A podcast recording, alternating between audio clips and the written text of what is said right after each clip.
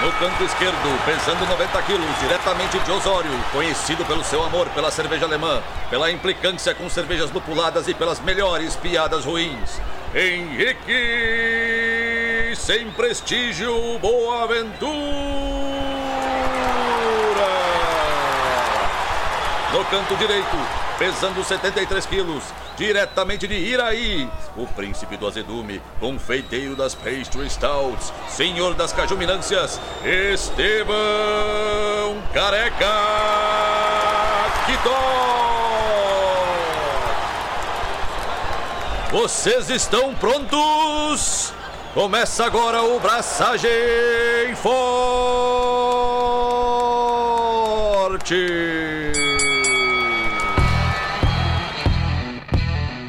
E aí, galera? Estevão da Suricato aqui. Alô, Loite, Henrique Boaventura. E quando eu comecei a fazer cerveja, eu sanitizava até a panela. O episódio não é sobre sanitização, mano. Não, mas a gente vai falar de sanitização porque esse episódio é um de volta pro início, tudo sobre fermentação. Episódio 125. Viu? Eu emendei, inclusive eu consegui emendar um assunto no outro. Olha só, tipo, peguei, eu, eu peguei a tua quicada de bola e disse assim, ó, vou devolver para ele. E tu ficou sem palavras. Eu ganhei. Tô sem palavras, mano. Tô embasbacado com a tua perspicácia. Meu, eu. É, é, é, isso aí é o, assim, ó, é o limite antes de eu apagar, tá ligado? eu tô fazendo o último esforço. Foi o último sprint antes de. Foi o último sprint, exatamente. A linha de chegada tá ali. Eu vou cair, vou chegar, vou cair e vou desmaiar. É isso que vai acontecer. Basicamente ai, isso. Ai. Mas pode me elogiar, não tem problema, eu gosto. Parabéns, mano. Parabéns. Muito obrigado. Então, já, olha só, a gente já tá indo pra um caminho, né? Tipo, já chegamos na metade dos programas de volta ao início. Ainda tem mais assuntos pela frente, mas a gente já, já chegou na metade, já, já tá fermentando o rolê. Achei que não ia render. Achei que ia ser um programa que ia ficar no, no esquecimento. Não, mas agora só trabalhamos com compromisso. É uma máquina, né? Tipo, é uma laranja mecânica isso aqui. Ah, eu tô me coçando para fazer promessas, velho. Por que tu é tão masoquista assim? Por quê? tipo, tu quer te jogar no fogo, meu. Mas faz, faz uma promessa. Faz uma promessa. P pode fazer uma promessa para mim. Vem. Só vem pra esse lado. Não, então, vamos lá. Deixa eu contar um pouquinho do, da minha semana aí, que tu vai entender o motivo da minha vontade de prometer coisas. Não, já não foi ferrado o suficiente a semana, é isso? Foi, mas, né? A gente, a gente gosta. gosta. Primeira coisa, sexta-feira. Sexta-feira? Acho que foi sexta. Saiu a, a premiação do Brasil Beer Cup. E aí tivemos a felicidade de beliscar duas medalhinhas. Uma delas, medalha de ouro em Experimental Beer, com a nossa colaborativa com o pessoal da Sacramento, lá de Chapecó. A Sweet Licious, que é a selva que a gente fez com papagaios, suspiros, frutas, lactose, mil coisas. Né? A selva ficou bem massa, fiquei bem feliz de ter conquistado uma premiação com ela. E beliscamos uma medalhinha de bronze com a Helles Rausch. Essa foi massa, porque ela tem umas papagaiadas. Não, não é papagaiadas. Ela tem uns. Ah, como é que eu vou dizer isso sem dizer? Truque na manga. Tem um molejo. Tem uma malemolência ali, né? Assim, tem. Eu sei que tem. É o tempero do cervejeiro, o toque de cervejeiro. Exato. Rolou um ciricutico ali que. Ciricutico, tu tem quantos anos, rapaz? velho, foi uma das medalhas que eu fiquei mais feliz na vida, velho. Até queria mandar um, um abraço pro Josemar, que tava lá na Cubo na hora da premiação e eu, cara, devia ter, podia, poderia e deveria ter dado mais atenção pro Josi, mas eu tava on fire. Abraço, Josi. Foi mal. Não perdoa ele, Josi. Perdoa, perdoa. Velho, foi. Comemorei. Essa aí eu comemorei. Foi quebra de paradigma. Posso fazer só um parênteses? Cara, eu te conheço há bastante tempo e foi, de longe, a cerveja que mais tu tinha esperança de dizer assim ou não. Essa ceva vai medalhar. É, essa ceva tá. Tu, tu faz cerveja pra caramba, tipo, sei lá, 320 cerveja por mês, de estilo diferente ainda, com um monte de papagaiada, vai até, sei lá, que dentro da cerveja. E de longe era a cerveja que eu te vi com brilho no olho. E era uma Helles Rauchbier. Eu achei que tu ia dizer outra coisa. Não, a papagaiada deixa pra ti. Ah, velho. Então, como diz o Alan, Helles Rausch é a moda da casa. Pois é. Foi a primeira, foi a primeira medalha da Cuba e tal. Então foi várias coisas legais. Fiquei muito, muito, muito feliz.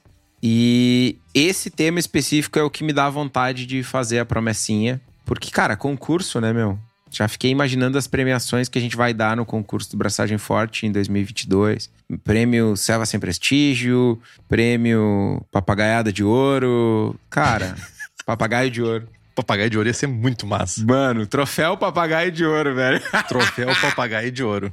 Não, é, e a leiteirinha, né? Também tem a leiteirinha de ouro. Então, até tava rolando uma discussão no grupo das cervejarias, relembrando, falando mal de concurso, falando bem de concurso, relembrando o trampo que a gente fez na Abracerva com a Copa Cerveja Brasil, que a gente implantou a premiação de melhor cervejaria com uma, uma nota ponderada, né? Para não ter aquela coisa, ah, o, fulano manda 49 amostras e ganha na força bruta e tal. E aí eu fiquei pensando que a gente poderia, no nosso concurso, premiar a pessoa com mais medalhas, que aí pode ser se a pessoa mandar 49 cervejas e ganhar, sei lá, 19 medalhas.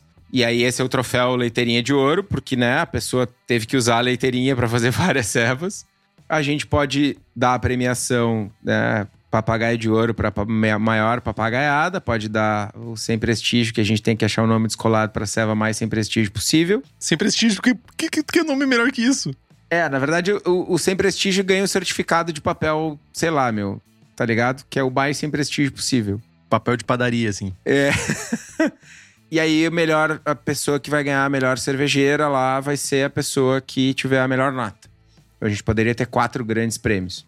Mas não tô prometendo nada, né? Mas essa é a vontade. Além disso, rapidamente queria falar dois pontinhos. Teve congresso técnico da Serva Catarinense, que curiosamente aconteceu. A gravação aconteceu aqui no Rio Grande do Sul. Foi uma galera de fora, várias palestras legais. Eu tive a oportunidade de participar como convidado especial, papagaio de pirata, mediador, sei lá, na palestra do Scott Jenish e na palestra do Mike Tonsmeyer, então, foi bem massa. Sigo os dois, principalmente o Mike, há bastante tempo. Sou fã do trabalho deles e foi bem, bem massa, bem massa. E ainda fizemos uma IPL, dando um spoiler aí, a próxima ceva do clube, uma das cevas do clube desse mês, agora de dezembro, do clube da Suri, vai ser uma Cold IPA. E aí, em paralelo, a gente está fazendo uma IPL colaborativa com a Nordos lá de Chapecó. Então, vai ser legal comparar. Que a galera fica falando que Cold IPA é IPL, não sei o quê. E vai ser massa, vai ser massa. Cold IPA é coisa de gente desocupada. Mano, e sabe o que, que é melhor? Foi o dry hoje na selva. E a selva no tanque tava brutal, mano. Brutal, brutal, brutal. A IPL? Não, a Cold IPA. Tu não tem vergonha? Não, não dói quando tu fala? Mano, agora não. Porque eu, eu tomei a serva e, tipo, tá real oficial boa pra caralho, mano. É tipo assim, ela tá tão boa que se eu chamar ela de, sei lá. Groselha vai tá boa igual. É. Groselha gasosa. Tipo, não, Mountain IPA é a papagaiada mais papagaiada da face da terra, mano. Não, não, não, não, não. Não, não, só um pouquinho. Cold IPA e Mountain IPA tem só quatro letras de diferença. o resto é tudo a mesma papagaiada. Não, mano, não, não. É, é quatro letras. Cold IPA eu acho que é mais. faz mais sentido que Mountain IPA. Porque Mountain IPA não tem absolutamente nada de diferente, mano. Cold IPA pelo menos é feito com levedura lager, tá ligado? E?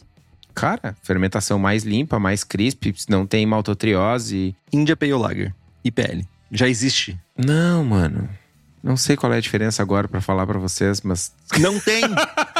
não tem! Meu, é que, olha só. Tudo bem, tá? Não me interessa. Não, tem sim, tem sim. A temperatura de fermentação, mano. IPL é fermentado baixo. É tipo. Mano, o Cold IPA é a Keush das IPA, tá ligado? Nossa. Ao contrário. É a California Common das IPA, mano. Eu não sei se eu quero continuar falando sobre isso, na verdade. Meu, na verdade, assim, ó, tipo, se tu vai fazer faz a cerveja. De boinhas. Tá sussa. Vai ficar boa pra caralho, velho. Se tu quiser chamar de groselhas, se tu quiser chamar, não sei, de epaminondas, não sei. Chama do que tu quiser. Mas, tipo assim, é muito rolê para marketing, né? Tipo, é só, é só para botar mais IPA no nome. Por quê? Porque a IPA vende. É tu... Mano, o nome do clube é É Tudo IPA. Tá, tá. Pronto, pronto. Aí, ó. I, I rest my case. Ah, velho. Mas eu fiquei curioso. o comentário do Guilherme, quando vai ter o áudio de papagaio no meio das falas, alô, editora.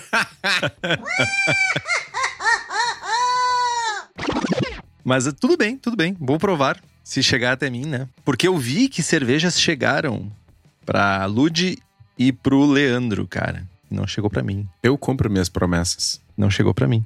Abraço pra vocês, pessoal do Surra de Lúpulo. Mas não chegou pra mim.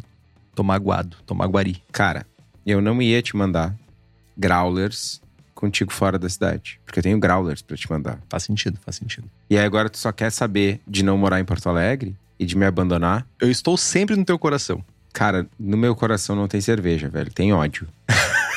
Tem sim. Talvez num formato diferente da original, mas tá, tá correndo ali. Tá correndo. E tu, meu, além de querer fugir da cidade que nós moramos, tô magoado. O que que tu tem feito? Fala pra nós. Eu tô aqui agora. Eu tô aqui agora. Acabei de chegar, faz meia hora que eu cheguei. Tá, uma hora talvez. Mas final de semana passada eu bracei minha London Brown Ale. Tô com uma esperança muito boa nela, ou não, porque ela pode ser doce demais pro meu paladar. Mas tô com uma esperança de que ela seja legalzinha.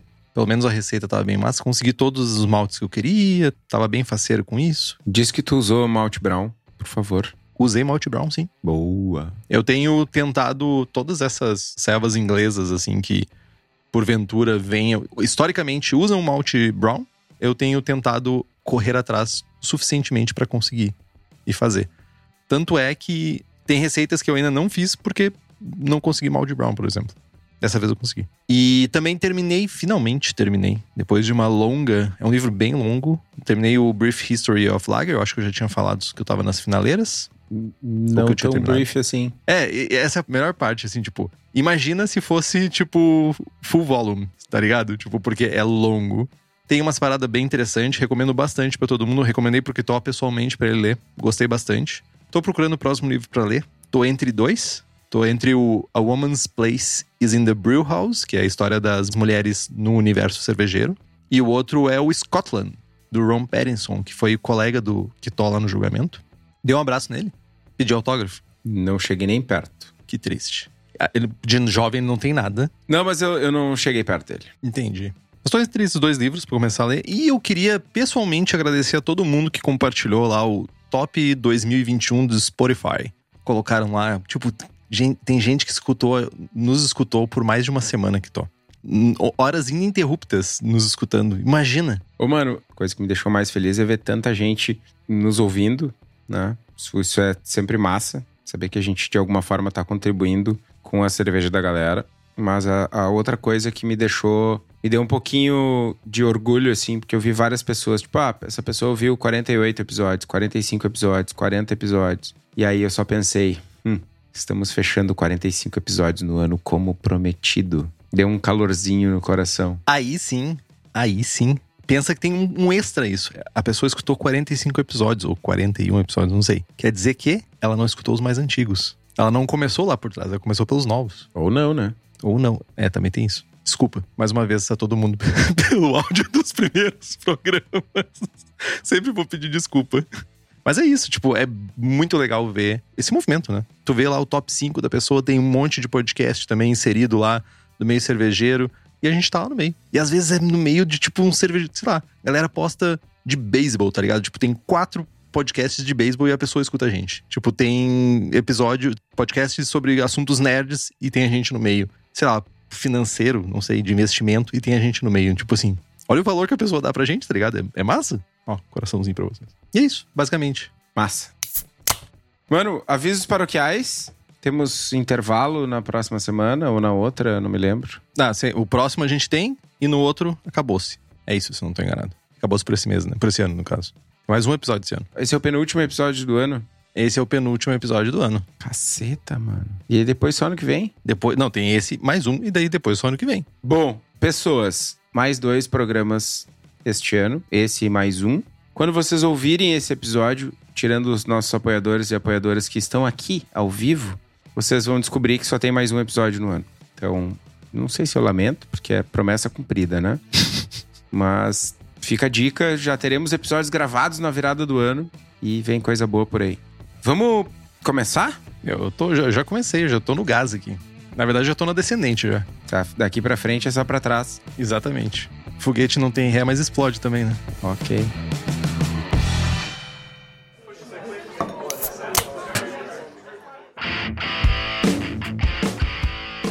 Bom, vamos lá. Pra quem superou 20 e tantos minutos de gibberish, e chegou até aqui.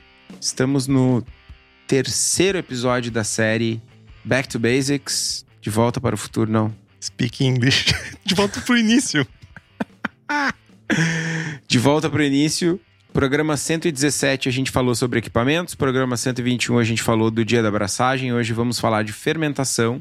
Né? Lembrando, programas voltados para uma galera que está começando, que ainda tem aquela dúvida do equipamento, que tem aquela dúvida mais básica e tal, sem, né, para ser um conteúdo descontraído, um conteúdo mais básico, inicial, mas sem chatice, sem ser aulinha, né? Tirar de cima dos ombros aquele peso da responsabilidade de acertar sempre, desde o primeiro dia, enfim, né? Vocês já estão acostumados, né? O terceiro programa nesse formato. E como diz o nosso ilustríssimo Danny Con, se tu tá te estressando com o hobby, tu tá fazendo errado. Né? Então esse é o mote do programa. Quem tá aqui conosco são os nossos apoiadores e apoiadoras, que inclusive deram pitacos na pauta, que discutiram, ajudaram a trazer os assuntos, né? e que além de participar, tem muitos outros benefícios. Participam de sorteios de equipamentos, livros, outras surpresinhas no grupo. Tem acesso aos merchans do Braçagem Forte, merchans exclusivos. O boné não é mais tão novo assim, mas tá lá, tá disponível. O pessoal participa do grupo, melhor grupo cervejeiro de WhatsApp do país, diz a lenda. Acompanhe aqui a gravação. Se você não tem o boné ainda, é novidade. Pode participar das piadas, piores piadas, não, as melhores piadas ruins do Henrique e ajudar ele a entrar on fire nas piadas ruins aqui no chat durante a gravação. Né? E o melhor benefício do mundo que ninguém pediu é receber uma figurinha de bom dia, nem sempre diária, de mim by Sérgio. Obrigado, Sérgio. Então, façam como o André de Paula Menarim, o Bruno Cauê, o Carlos Poitevin, o Davi Redemerski, o Diego Bilheri, o Douglas Silva Almeida, o Felpe, o Felipe Lécio, o José Coelho Alves, o Christopher Murata, o Luiz Henrique de Camargo, o Luiz Gutierrez Quitolina, o Marcelo Arruda, o Miguel Eduardo dos Reis, o Thiago Gross e a Welita de Oliveira Ferreira. E nos apoia, o link tá no post, é apoia.c barra abraçagem traço forte. Abraço todo mundo aí, gurizada todos os nossos apoiadores e apoiadores. Eu me lembrei que esse episódio é 100% colaborativo, porque a gente disse que estava acabando o Será que Deu Ruim e a gente começou uma discussão no final da, da gravação sobre como seriam os próximos episódios. Então, é graças a vocês. Muito obrigado. Porque a gente não tem capacidade de bolar novos episódios. Só um, um adendo, eu preciso dar os devidos créditos. As figurinhas são feitas pelo Sérgio, mas não inteiramente. Ele pede para as tias no grupo do WhatsApp da família para ficar trocando na carinha do Estevão e do Henrique pela, da, enfim, das tias pela carinha do Estevão. Abraço, tia do Sérgio. E quem é que será que faz as carinhas nas tias dele? Mano, outra pessoa como o Sérgio, tão dedicada e espirituosa. Certamente. Entendi, certamente. Existe aí uma, uma herança familiar, então, envolvida. Beleza. Passado todo esse disclaimer, né? A gente entra no mundo da fermentação, né? A gente passou pela mostura, passou pelo resfriamento, a gente falou um pouquinho sobre equipamento e agora a gente tem o nosso mosto pronto para virar alimento de levedura. E a gente falou um pouco, mas aqui a gente se aprofunda um pouquinho mais nos tipos de fermentadores, né? Aí a gente vai ter nesse universo a gente sempre trabalha, de novo, a gente está olhando para o cenário caseiro, a gente está olhando para um cenário iniciante, ou às vezes um pouquinho não tão iniciantes, mas a gente vai ter os três grandes. Os baldes, né, que daí são desde baldes que são feitos especificamente novos para fazer cerveja, que tem uns baldes com lacre. Eu odeio aquele lacre, odeio com todas as minhas energias aquele lacre de balde. Aquilo destrói dedos, mas tipo, parece ter alguma utilidade aquilo. Enfim. Mas são uma porta de entrada gigantesca para boa parte das pessoas que estão iniciando nesse mundo, aqueles baldes brancos que tem, que são de grau alimentício, que tem aquele lacre que tu dá umas porradas para conseguir lacrar, e talvez um dia tu consiga deslacrar.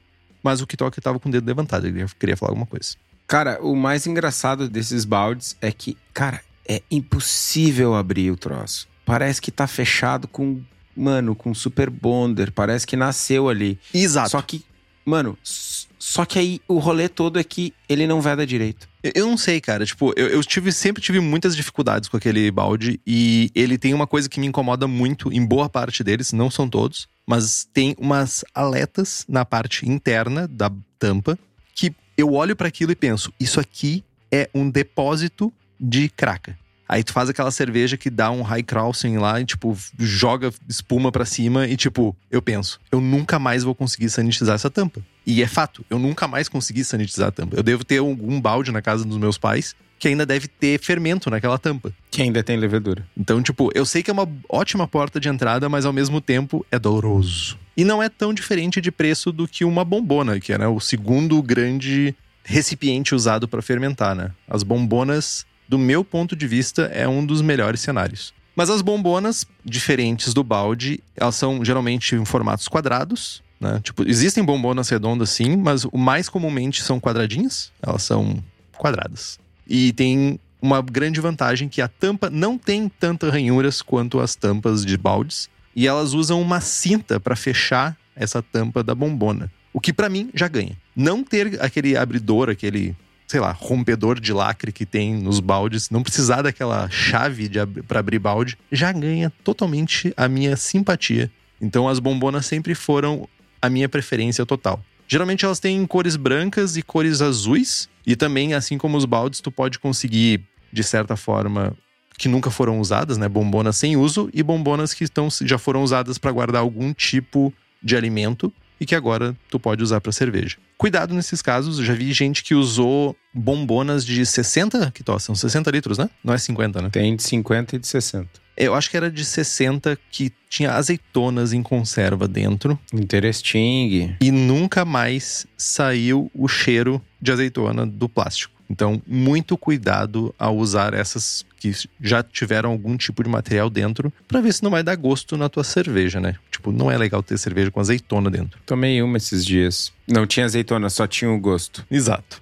E temos também os fermentadores cônicos, que dá, provavelmente é um avanço, né? De quem está iniciando. Às vezes as pessoas começam a olhar para o mundo da fermentação e o. Ah, não, mas eu preciso melhorar minha fermentação, eu preciso melhorar minha fermentação. E daí já começam a olhar para fermentadores cônicos, tanto esses de inox, né, que são os mais caros, definitivamente são nesse universo, são os fermentadores mais caros, só perdem provavelmente para fermentadores cônicos de inox que são autorrefrigerados.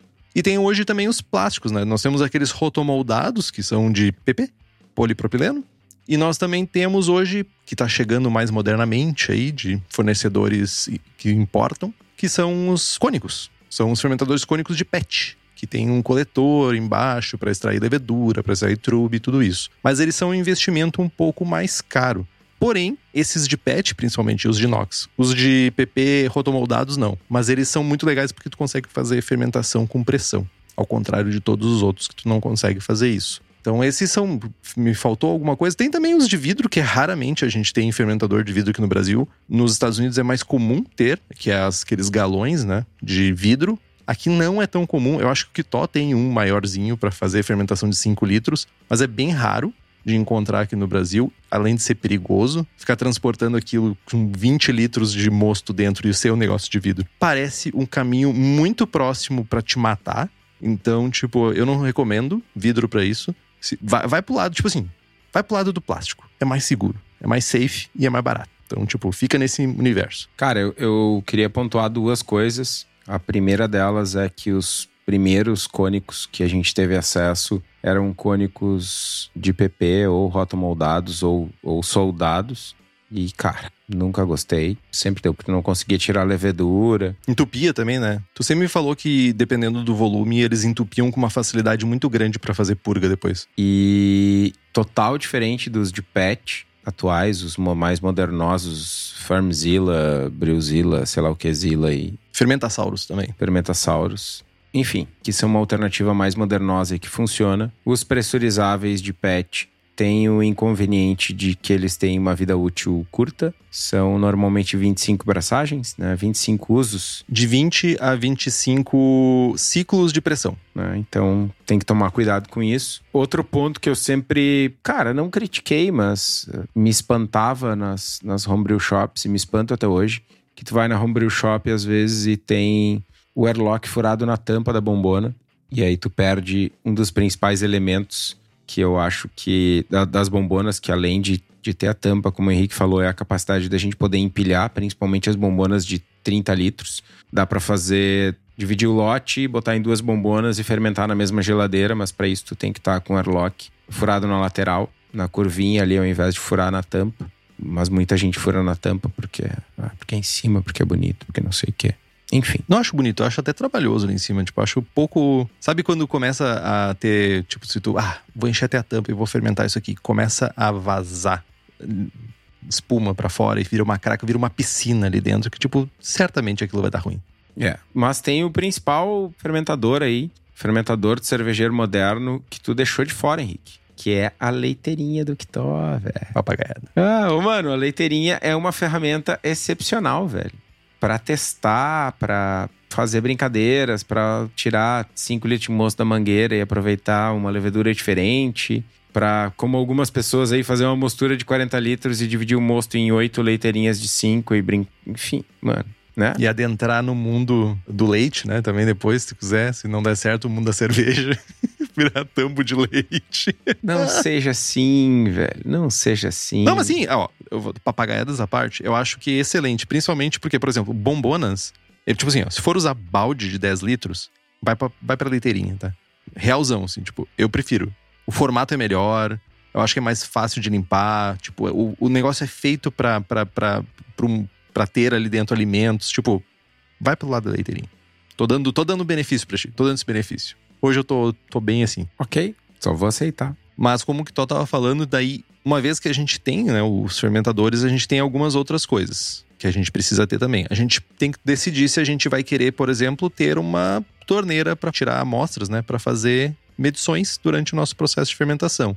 Geralmente tem essas torneiras mais simples que tu compra, que é usado em bebedor. Tu também pode ir para aquelas torneiras italianas, que elas têm um sistema de filtro, não é bem filtro, mas para não arrastar o trube, né, ou a levedura que está no fundo do fermentador durante a retirada de amostras, também são bem legais, embora um pouquinho mais caras. E também tem a questão do airlock, né? Tipo, airlocks a gente tem desde usar blow-offs, que são tubos que tu tira por cima da tampa ou do, na lateral e tu coloca dentro de uma garrafa com sanitizante dentro para sair, né? No caso, o CO2 sair e não deixar o oxigênio entrar. Como tu também pode comprar aqueles airlocks que são um copinho dentro, assim, são dois copos, um dentro do outro, que fica fazendo e fica pulando, parece uma panela de pressão. E também tem um formato em S, que é o mais comum e mais bonitinho, diga-se de passagem, mas é o que ocupa mais espaço dentro do, da geladeira. É o mais ordinário. Mas ele ocupa espaço pra caramba, né? Ele é super bonito, ele tem uma parada meio química, assim, nossa, tô, tá, tá fluindo líquido aqui dentro. Aí tu enche de Starsan, aquela porra, vira uma espuma do inferno que parece que tá com raiva, o airlock, tá ligado? Quando tá fermentando, começa a babar espuma pra tudo quanto é lado.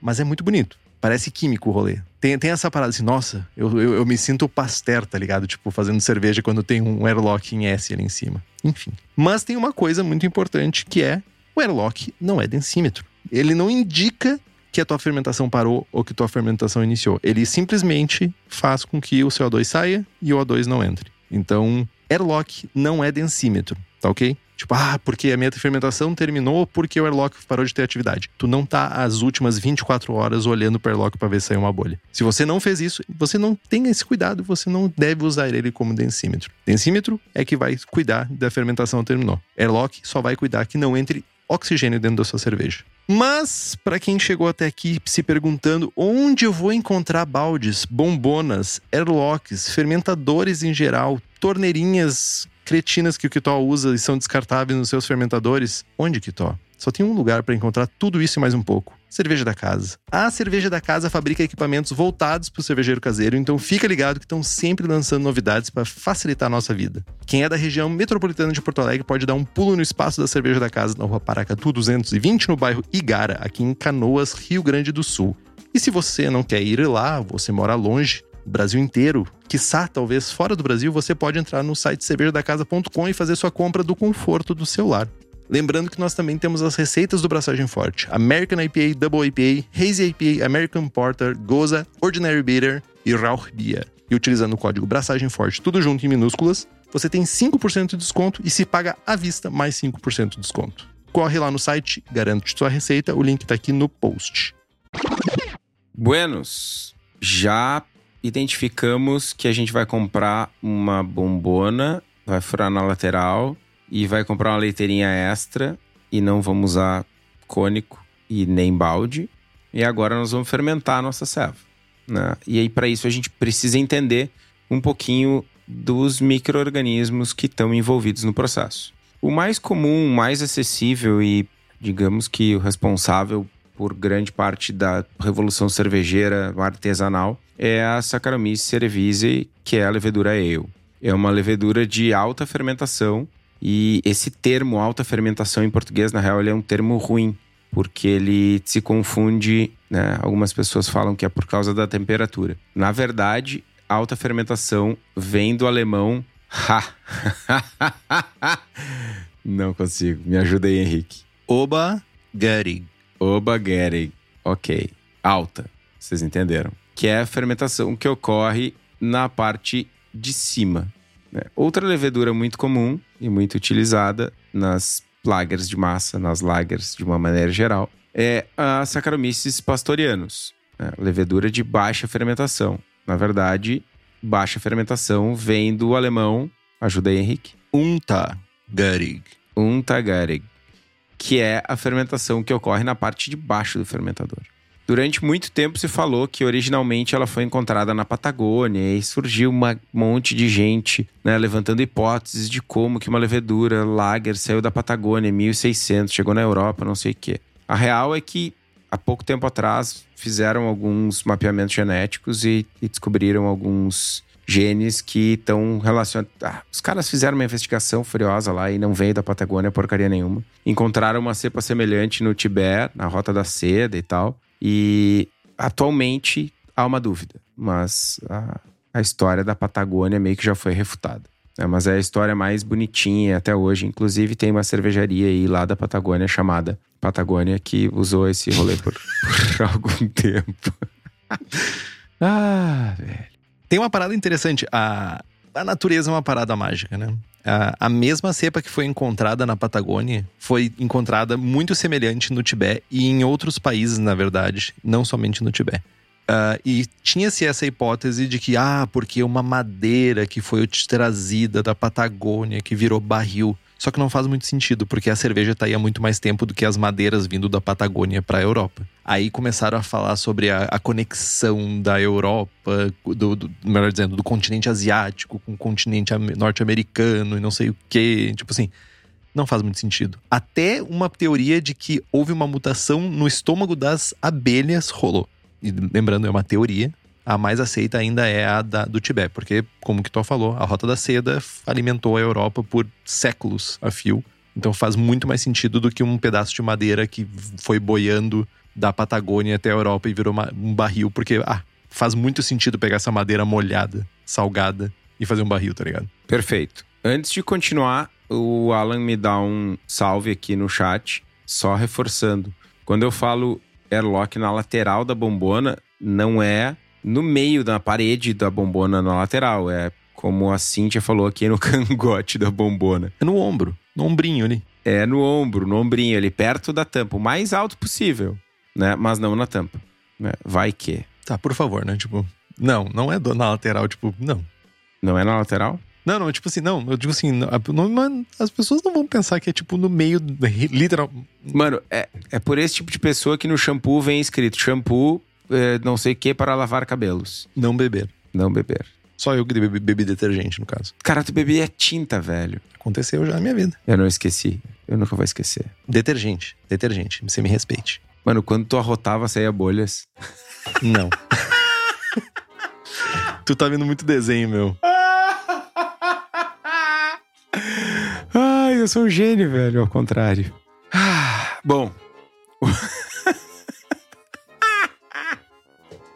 Tu tá ligado quando tu começa a rir de ti mesmo, é, é o fim, é a decadência, é o fim da festa, tá ligado? Ah, mano, eu, eu só bebi, nem bebi toda a Keush do Dani aqui ainda. Eu tô embriagado de alegria que eu tô bebendo uma Keush nesse episódio, E que tu tá falando comigo, entendi. nesse programa. Bom, outro micro-organismo responsável por fermentações é a famosa Blet. Brettanomyces.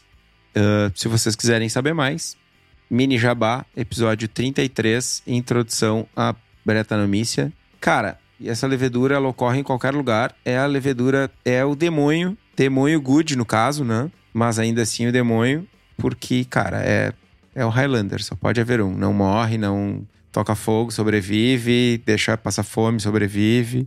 Enfim, mais informações lá no episódio 33. Existe uma promessa de que depois do episódio de introdução vem um episódio de as ganha, né? Mas quem sabe no 233, né? Outro microorganismo muito importante para a fermentação, principalmente para os fazedores e fazedoras de sours por aí, são os lactobacilos. Acabamos de falar sobre eles no episódio 122, tá fresquinho aí. E a gente tem ainda outras bactérias, né? outras cocitas más que fazem parte, auxiliam na fermentação ou bagunçam o rolê todo. Entretanto, né, mesmo a gente dando essa pincelada em, tanto em Brettanomyces quanto em lactobacilos ou é, outras coisas mais, PED, etc. Quando a gente fala de início, quando a gente fala de começar mesmo o rolê, a gente está falando de, primeiramente, de ales e depois de lagers. Lagers já é um passo um pouquinho mais avançado para as pessoas que estão começando. Mas quando a gente fala de, de ales, né, a gente está falando de leveduras que têm uma temperatura de fermentação na faixa geralmente entre 17 e até 30 graus, e esse limite é bem variável. Vai ter leveduras que aguentam, comportam temperaturas mais altas de fermentação, tem outras que não comportam. Se a gente fosse escrever, tipo assim, vamos colocar um limite saudável para sempre não dar ruim. Entre 17 e 21 graus. 21 graus já sendo um limite bem alto, tem algumas leveduras que esterificam bastante a 21 principalmente leveduras inglesas, a gente tenta aí olhar para 19, 20, no máximo 21 graus. Mas certamente tem outras leveduras em faixas maiores, leveduras belgas principalmente, que aguentam e precisam de faixas de temperatura mais altas para ter a expressão que a gente espera da levedura. Quando a gente fermenta nesse limite inferior, né, quando a gente quanto mais baixo do limite da cepa que a gente consegue fermentar, a gente vai gerar cervejas com menos expressão de levedura ou até mesmo sem expressão. Isso também pode acontecer, né? Enquanto que se a gente vai para o limite superior dela, pode ser o paraíso ou pode ser a desgraça. Aí vai depender muito da levedura. Ah, pois é, mas tipo assim, aqui tá dizendo que eu posso chegar até 24. Joia. Poder é uma coisa, quer dizer que aquela levedura suporta aquela temperatura. Não quer dizer que o estilo que tu tá fazendo com aquela levedura a essa temperatura de fermentação vai dar bom. Então é muito cuidado, mega cuidado. Se for fazer uma fermentação e tá em dúvida, mira no limite inferior. É menos chance de errar. Um pitch ideal, né, para OGs, vamos falar em densidades, né? As densidades iniciais, que é a quantidade de açúcar que a gente tem dissolvido dentro do nosso mosto. Para OGs entre 1050 até 1050, a gente está falando de um pitch geralmente de 0,75 milhões de células por ml por grau plato. Então, tipo, isso me ajuda aqui, Tó, tu que é um cara sábio nesse mundo de, de cálculos. A gente está falando para um pitch de uma cerveja 1050 de quantas células? 1050 são 12 platos. 12 e meio. Então vamos lá. Faz a 12 conta aí. vezes. São 9 milhões de células. Bilhões. Não, é muito mais que isso. Não, 9 milhões por ml. É, e daí faz vezes a quantidade de mosto que tu tem. Vezes 20 litros. Isso aí. Para OGs entre 1050 e 1090, 1 milhão de células por ml por grau plato. Por quê? Porque a gente tem uma densidade inicial mais alta, que é o normal, né, do que a padrão. E isso faz com que tu tenha uma fermentação um pouquinho mais estressante, que tu vai precisar de um pouco mais de levedura para te não ter resultados ruins ou off flavors. E para qualquer fermentação acima disso, a gente está falando em pelo menos 1,5 milhão de células por ml por grau plato. Então é mega importante que a gente cuide disso. Ah, mas lá, quando eu vou olhar lá no, no sachê que eu compro, boa parte das pessoas vai começar com sachê, tá dizendo que eu posso usar um sachê para 20 litros. Se tu tá fazendo cervejas, principalmente aí na faixa dos 1040, 1045, faz sentido, principalmente para ales. Não vai ser um grande problema, tu não vai ter grandes problemas. Agora, quando tu começa a fazer cervejas um pouco mais alcoólicas, aí vai fazer sentido tu começar a pensar, beleza, acima de 1050, dois sachês faz bastante sentido para 20 litros, por exemplo. Ah, mas eu faço 30 litros. Aí você faz uma regrinha de 3 aí, tu consegue chegar no teu número. Na dúvida, erra para cima, não erra para baixo. Mega importante. Quais exemplos a gente tem mais comuns para ales? A gente tem no mundo, né, das leveduras mais neutras, a gente vai ter o S05 ou WP001, o American Ale da Levitec, que é, são as cepas mais usadas para fermentação ale com caráter limpo, né? Quando a gente começa a olhar para o lado inglês das coisas, aquele caráter inglês um pouco mais frutado, então a gente está olhando para cepas que, tipo, S04 da Fermentes, WP002, English Ale da Levitec. Então são as cervejas assim, no mundo inglês das fermentações.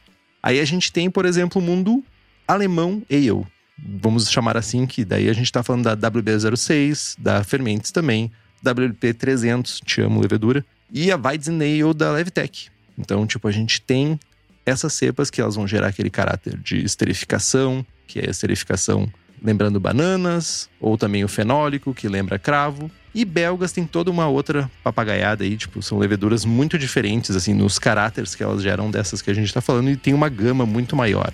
Mas, tipo, em linhas gerais, a gente tá falando disso aqui.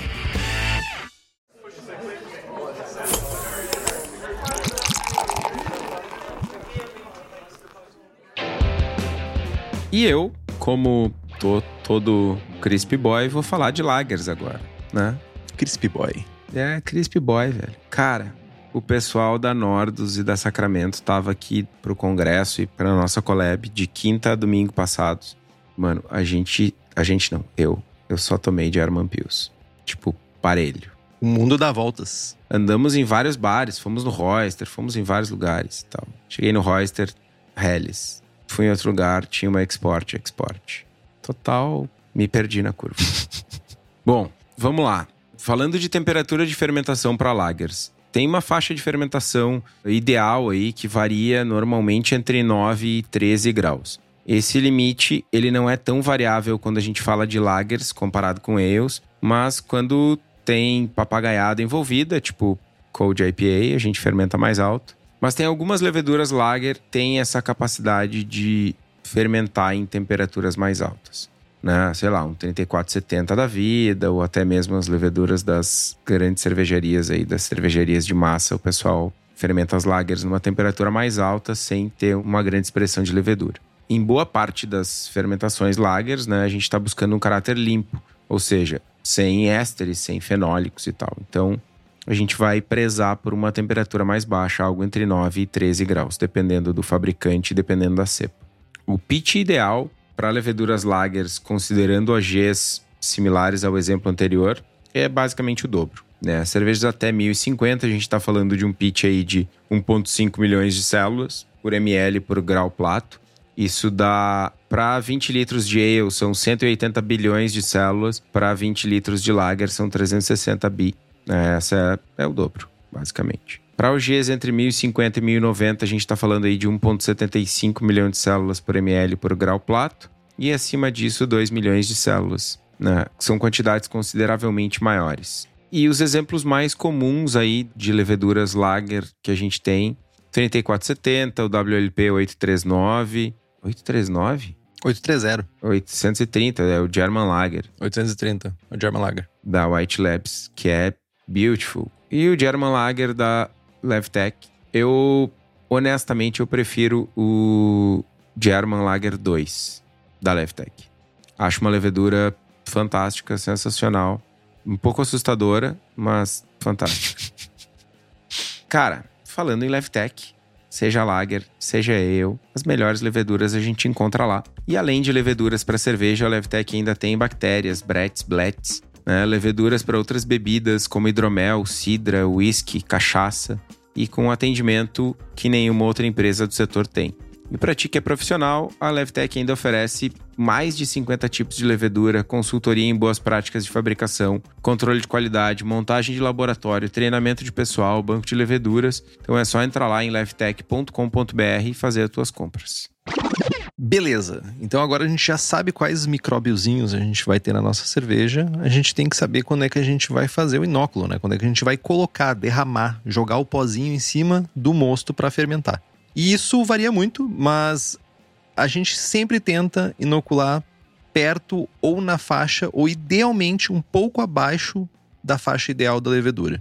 Então, tipo, isso vai muito estar tá relacionado ao teu controle de temperatura, o controle da fermentação. Se tu tem um controle que não é tão preciso, vai ajudar bastante tu baixar um pouquinho mais a temperatura de inóculo, ou seja, ah, vamos, vamos dar um exemplo. Vou fermentar uma Ordinary Bitter a 19 graus eu baixo ali para casa dos 18, 17, inoculo a levedura para segurar um pouquinho a, a, a, o início da fermentação para não gerar tanto éster, já que é no início da fermentação que isso ocorre, né? Ou pelo menos boa parte deles são, são formados nesse momento.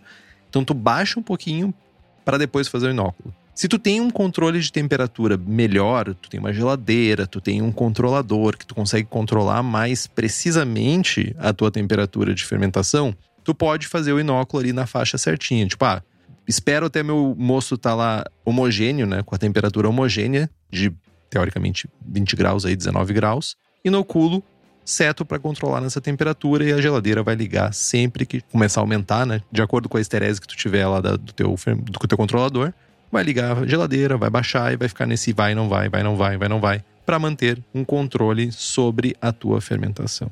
A gente estava falando antes sobre pitch, né? O que, que é o pitch? Pitch é a, a gente, quando a gente fala de pitch, a gente está falando de quantidade de células ou de sachezinhos ou de vials que a gente vai colocar no nosso mosto para fermentar o mosto e gerar cerveja, né? Então, quando a gente fala disso, a gente. Vamos lá, vamos de novo. O programa é para iniciantes. A gente falou ali: ah, vou fazer uma cerveja 1040.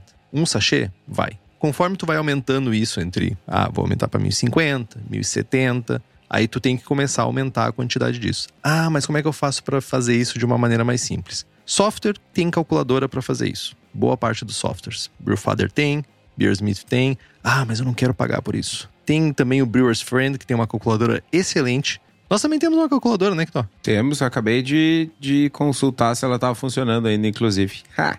E funciona? Sim. Tá lá no site. Ajuda bastante também a calcular.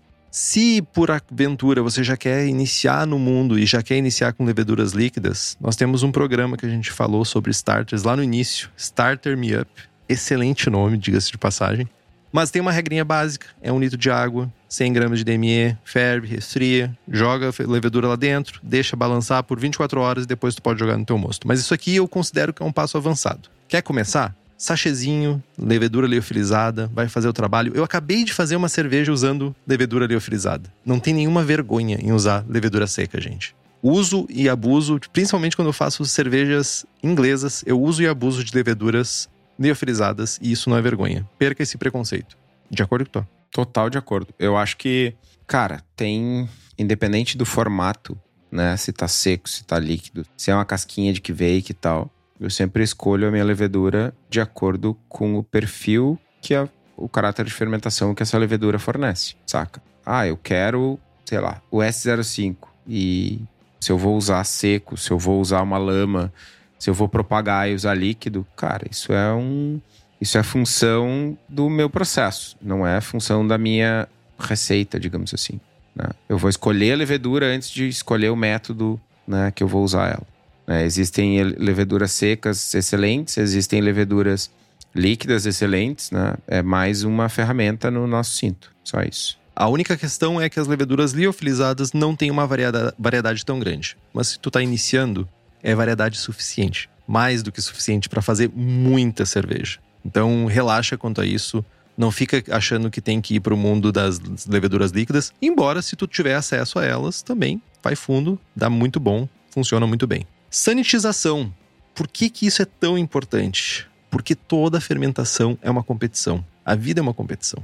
A gente está competindo contra a morte, gente toda vez que a gente respira. A gente está competindo um contra o outro no BJCP Score. Também. Então, toda vez que a gente respira, a gente está morrendo, porque a gente está matando células do nosso corpo. Não é muito diferente durante uma fermentação. Porque o nosso moço nunca está estéreo, né? A gente se engana de que nosso processo é perfeito, que é 100% sanitário, que do, do, depois da fervura tá tudo pronto, lindo e maravilhoso. Não. Sempre há concorrência num processo de fermentação, a não ser que tu tenha um cenário totalmente isolado, que não é o caso de 375% dos cervejeiros e cervejeiras caseiros. Então, o que a gente faz quando a gente coloca uma levedura específica no mosto é garantir que a levedura que a gente escolheu vai ter uma vantagem nessa competição. Então, a gente coloca uma quantidade maior de células para que essa levedura escolhida sobreponha qualquer outra coisa que possa estar competindo ali. Se não tiver um ambiente com uma boa sanitização, né, no caso o fermentador né, não tiver uma boa sanitização, essa competição vai ser ganha por outros micro-organismos. Basicamente, o resultado vai ser diferente do que a gente está buscando, porque mesmo que a gente coloque a quantidade de leveduras, se tu não tem uma boa sanitização, tu pode ter uma competição desleal com a levedura que tu escolheu.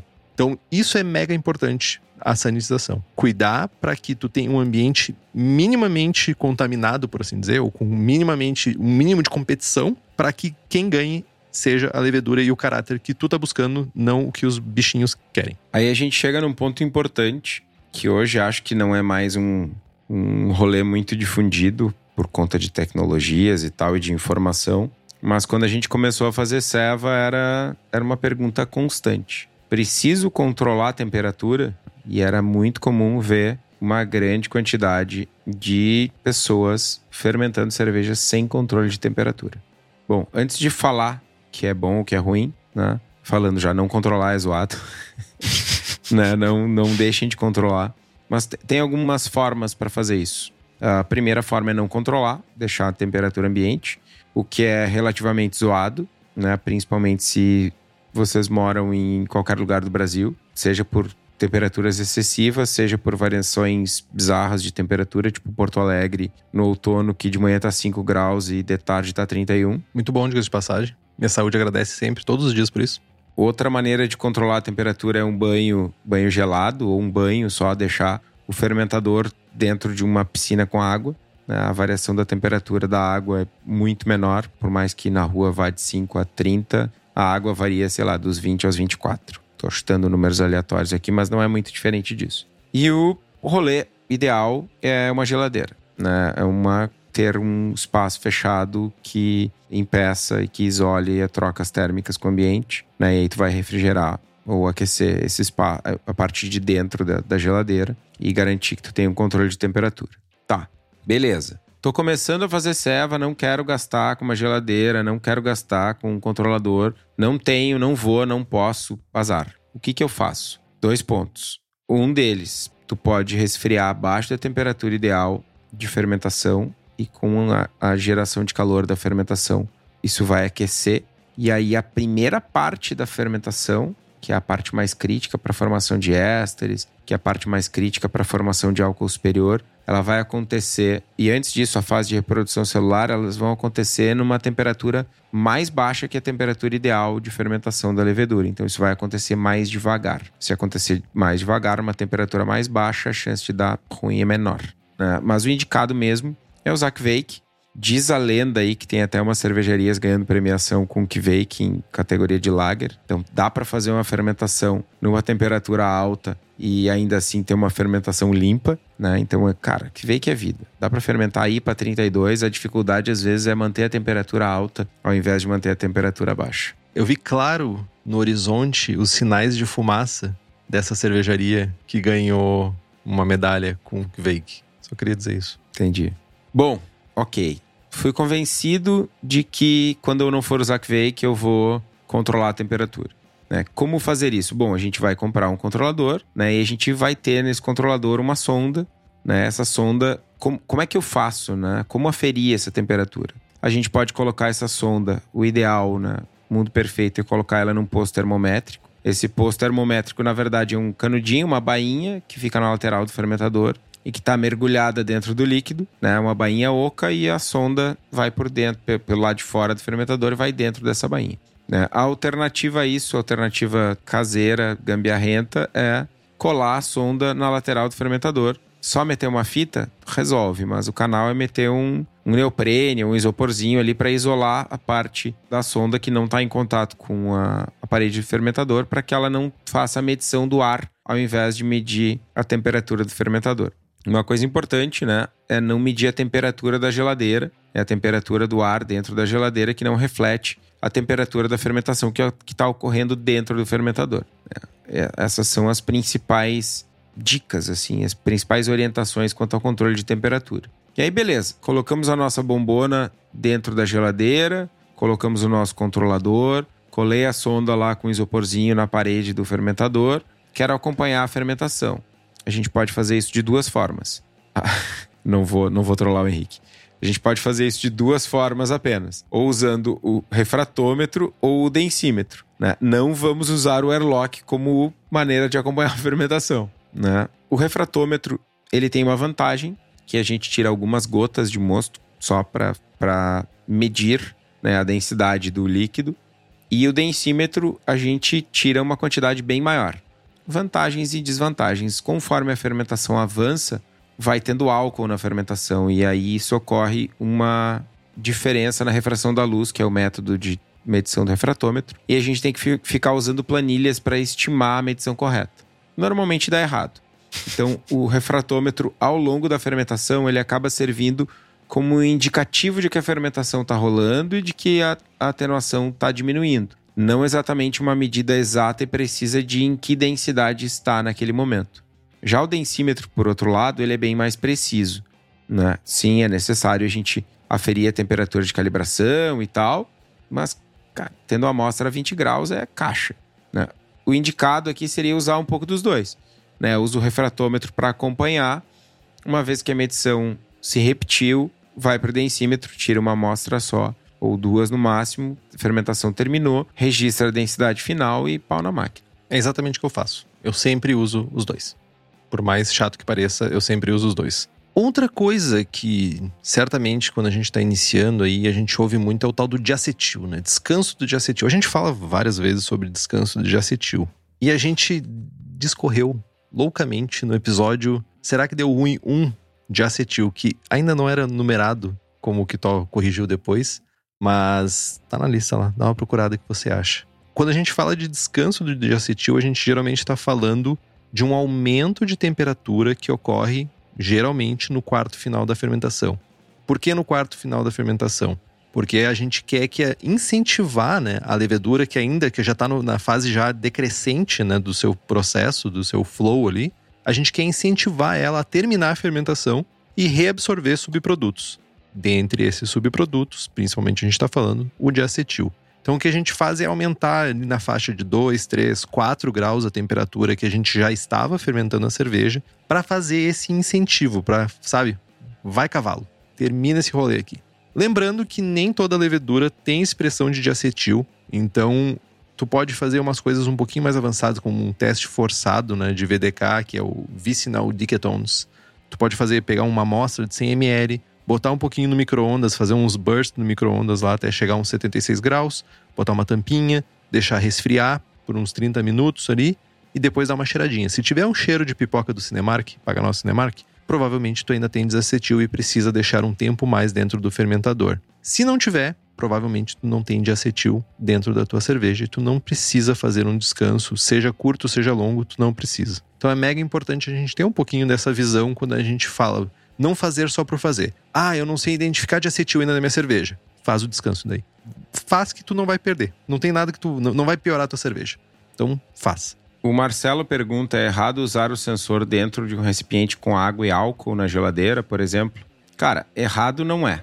Mas assim, vamos lá, numa escala. Melhor é ter a tua medição num posto termométrico. O segundo melhor é ter a tua sonda colada na parede de fermentador. A terceira é ter o sensor dentro de um recipiente com água e o último pior de todos é o sensor solto na geladeira. Por quê?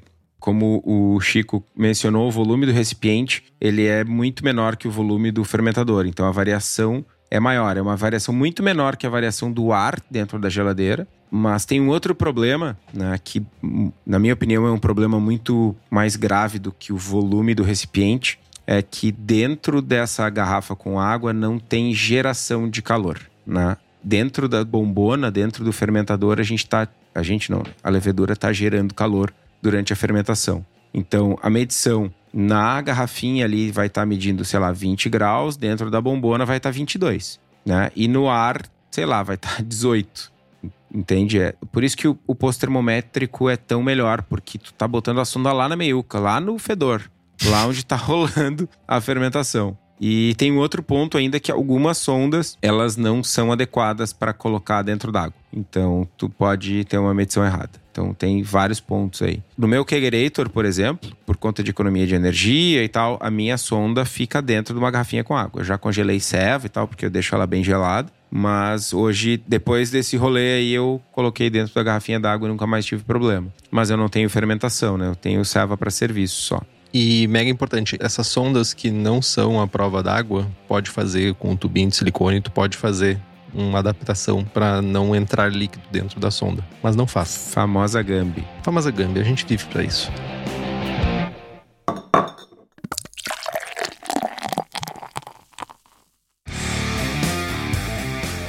Cold Crash, chegamos no finalzinho da fermentação. O que, que acontece no cold crash? É outra palavra que rodeia o mundo dos, das pessoas que estão iniciando. Basicamente, a gente tem uma aglutinação de proteínas e polifenóis que estão em suspensão e também a floculação de leveduras. Tudo isso está em suspensão na tua cerveja, fazendo com que a tua cerveja fique um pouco mais turva do que você gostaria. E quando a gente faz o cold crash, que é basicamente baixar a temperatura da fermentação para uma temperatura perto da faixa de 0 grau ou entre 0 e 4 graus, tu quer que aconteça o quê? Que esses, tanto proteínas, polifenóis, células de levedura, elas se aglutinem, formem grumos, formem pedaços maiores de matéria que vão ser mais pesadas e que vão ir para o fundo do fermentador e que não vão ficar em suspensão, tornando a tua cerveja mais límpida e com menos caráteres harsh, porque polifenóis pode gerar harsh na levedura, proteína pode ser, gerar uma sensação não tão desejada em alguns estilos, então é uma maneira também. É necessário fazer cold crash? Depende. Eu, por exemplo, não faço. Eu mando minhas cervejas direto do fermentador pro post mix sem fazer cold crash. Mas, tipo, eu cuido outros fatores. Eu cuido da fermentação, leveduras saudáveis, quantidade de cálcio, quantidade de magnésio e não consigo me livrar de o primeiro pint ser aquela aquele nojo, cheio de lama. Então, mas eu prefiro isso para não ficar expondo a minha cerveja ao oxigênio. Algumas pessoas defendem também que para estilos muito lupulados, né, ou tu vai ter que injetar se tu tiver como injetar né, CO2, tu consegue fazer isso também, né? Que daí, porque quando, quando a gente resfria, o que acontece é o líquido diminui de volume. Um pouco, tá? Não é uma gigantesca. Tipo, não vai sair de 20 litros para 10 litros. Mas tu diminui de volume. E esse, essa diminuição de volume vai fazer que crie uma força para dentro do fermentador que vai puxar o oxigênio de fora para dentro do fermentador. E daí tu vai estar tá injetando oxigênio para dentro do teu fermentador. Então, às vezes o que a galera faz é. Quem tem aquelas torneirinhas que o Kitó tem, injetar um pouco de CO2 para compensar né, essa pressão negativa que está acontecendo dentro do fermentador e não injetar oxigênio. Mas isso não é uma realidade para todo mundo. Então, talvez seja aí um caminho melhor não fazer para quem está fazendo cervejas com muito lúpulo para evitar também oxidação desnecessária da tua cerveja. E chegamos. Ah, eu, antes de falar de maturação, o Chico já me dá uma pedrada aqui. Maturação a quente. Tá, vamos lá. Vamos falar de maturação barra lagering, né? Processo é onde, uma vez finalizada a fermentação, a gente baixa a temperatura para perto de zero para ter decantação de proteína, polifenol, levedura, toda essa galera que está em suspensão, sair de suspensão e se depositar no fundo do fermentador. Esse processo também incentiva a levedura a entrar em dormência e, para isso, ela vai consumir alguns offs do ambiente que ela está inserida para fazer uma reserva de energia porque o inverno está chegando. Péssima série, diga-se de passagem. Né? Antigamente, isso era muito importante, né? principalmente para lager. Segundo os alemãos lá, para cada 10 pontos de densidade, se deveria fazer de OG, na verdade. Para cada 10 pontos de OG, deveria fazer uma semana de lagering. Então, tipo, uma ceva 1060 era um mês e meio de lagering. Hoje em dia, aí, qual é que é o rolê? Imaginem só, 1700 e Guaraná com rolha, os caras nem tinham descoberto a América ainda, estavam fazendo ceva com uma levedura que descobriram na Patagônia, mentira, e que sem controle de temperatura, num fermentador de madeira, tipo, mano, zoado.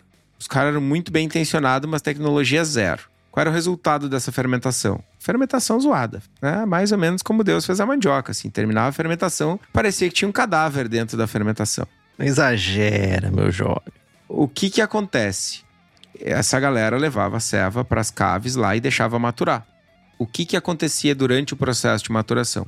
Duas coisas. Duas coisas que eu falei, inclusive. Decantação de sujeiras, de proteína, de polifenol, de levedura, uma galera saindo de suspensão devagarinho ao longo do tempo. Esse era um ponto. E o outro ponto é que a levedura ia gradativamente reabsorvendo compostos e limpando sensorialmente essa cerveja.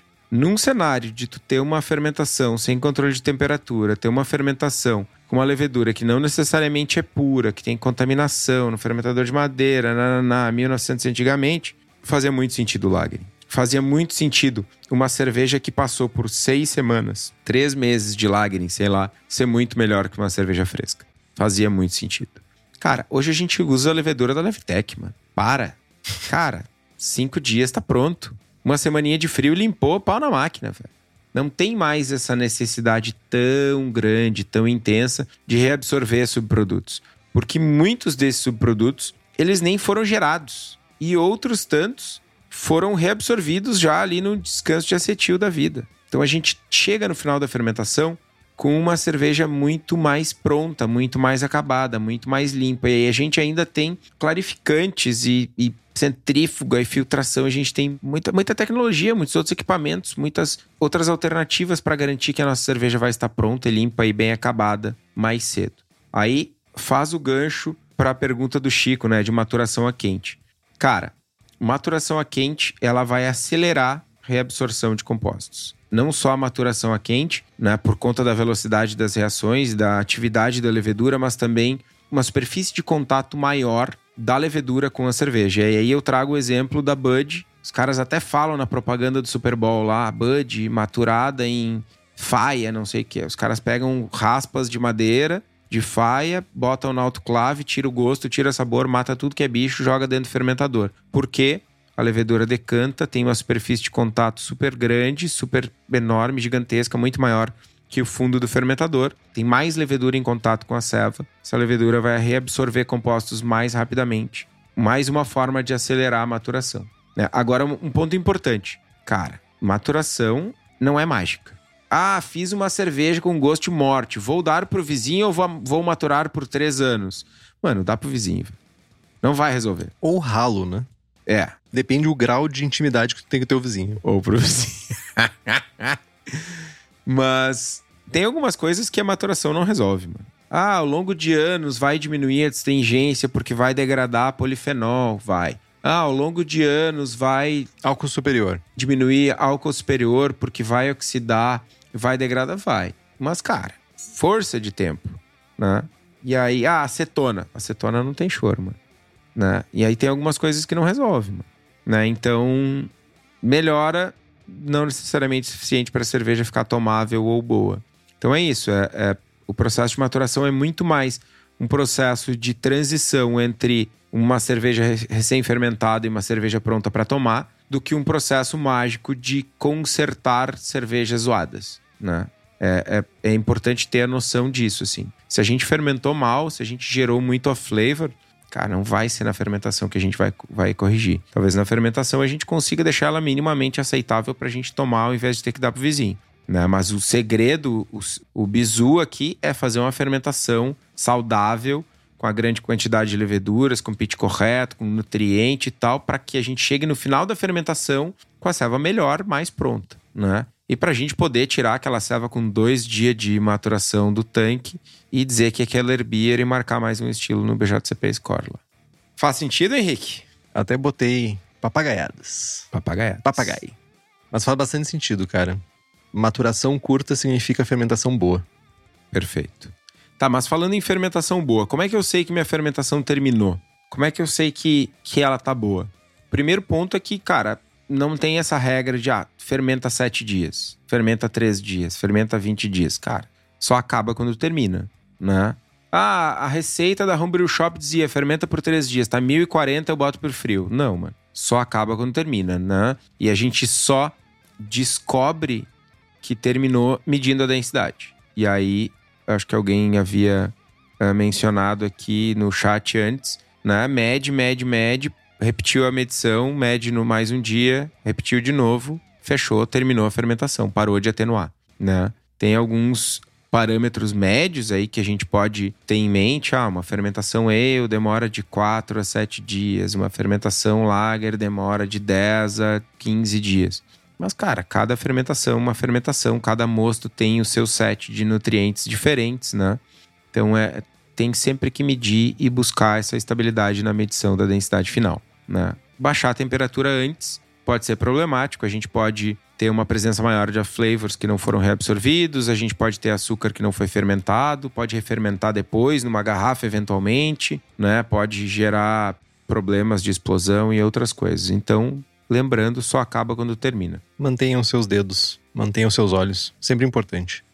No final, aqui a gente chegou bem no final da fermentação, né? E tem uma outra coisa que muito relacionado a quem está começando, que é a parada de querer economizar. tá bom, o mundo tá desgraçado, tá difícil ganhar grana, tá difícil guardar grana e tipo, mas tem um, até mesmo quando não tá ruim, tem esse rolê do vou reaproveitar a levedura, vou reaproveitar tudo que eu posso. Sabe aquela galera que usa lúpulo, reaproveita lúpulo de dry hopping para fazer amargor em outra cerveja? Tipo isso. É só pela maldade, tá ligado? Mas reaproveitar a levedura não é maldade. Ela é uma possibilidade e que pode ser feita de duas maneiras. A gente pode coletar a levedura que a gente usa nos nossos fermentadores cônicos. É um método mais fácil, é um método menos perigoso e um método mais seguro, de certa forma, para te garantir que a levedura está isolada e tudo isso, desde que tu sanitize bem a, a torneira de onde tu está fazendo a extração, né? Entretanto, o fermentador cônico não é barato. Não é o mais comum. Tu também pode remover a cerveja fermentada e colocar outro mosto por cima. Fiz anos a fio dessa maneira. Ia lá, removia o meu, minha cerveja finalizada, botava no post mix durante o processo de fabricação de uma outra cerveja para poder aproveitar essa lama. Só que tu já tem que jogar a cerveja na temperatura ideal. Isso leva a uma resfriação, um processo de resfriamento, na verdade, né? Mais longo. Durante lá, com teu, vai desperdiçar mais água, vai ter que exigir uma, um maior controle para isso, porque aí tu já vai jogar numa, numa levedura que está ávida para se alimentar. Então tu já tem que jogar na temperatura que tu tá querendo. Isso é um pouquinho mais complexo. Tu tem uma exposição maior, né, do, das leveduras tu tem mais chance de contaminação. E dependendo da cerveja, né? Que a gente também gosta de fazer dry hopping. Não eu, mas certamente o Kitó. Tem a galera que gosta desses rolês aí de botar lúpulo sem ser na parte quente. Vai ter mais matéria orgânica que pode impactar na fermentação, né? Então, tipo, cuidado quanto a isso. Mas quando a gente fala de dry hopping, de lúpulo e desses rolês, a gente está falando de quem? A gente está falando da Hops Company, que traz todos esses lúpulos maravilhosos com óleos essenciais babando, escorrendo, assim. Tu pega na mão, chega a escorregar o pellet da tua mão de tanto óleo essencial que tem.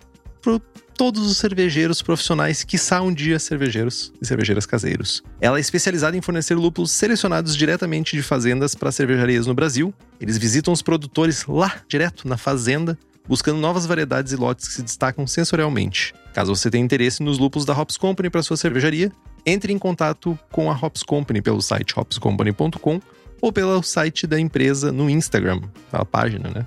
Que é o Hops Company, arroba Hops Company. Livros para continuar os estudos de você, nobre padawan que está iniciando nesse mundo. How to Brew, do John Palmer. Ouvi rumores de que vai ser traduzido para português. Olha só, vai ser um grande universo, pro, um, um grande, uma abertura de portas para muitas pessoas que não manjam do nobre idioma bretão e o Experimental Homebrewing Mad Science in the Pursuit of Great Beer, do Danny Cohn e do Drew Beecham. Cara, acho que passamos por tudo. Boa parte, pelo menos. Vamos nos aprofundar em algum momento sobre isso, mas aí vamos terminar do básico. É, não, mas é, é exatamente. É, acho que a gente conseguiu cobrir os pontos mais importantes, né, os pontos mais polêmicos. Controlem a temperatura, invistam numa geladeira. É melhor ter uma bombona barata e uma geladeira do que um fermentador caro no sol e fermentado a temperatura ambiente. É. e não tenham vergonha de usar levedura liofilizada. E não tenham medo de se aventurar com levedura líquida. E não economizem com levedura. Não. A fermentação é muito mais importante do que aquele lúpulo. Sim. É. Ganhei a noite. Com essa a gente pode encerrar. Compre os livros que estão no post, nós ganhamos uma porcentagem e você não gasta um centavo a mais por isso. Compre também as camisetas do Braçagem Forte na nossa lojinha. Também tem o boné, o boné do Braçagem Forte, que tá bonitaço. Uso diariamente ele.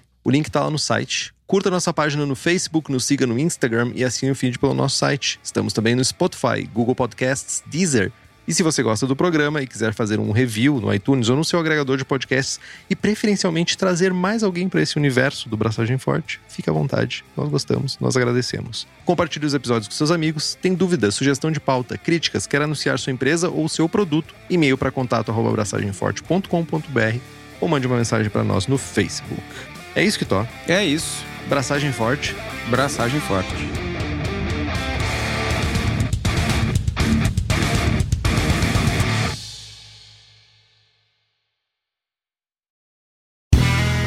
Este podcast foi editado por Play Áudios.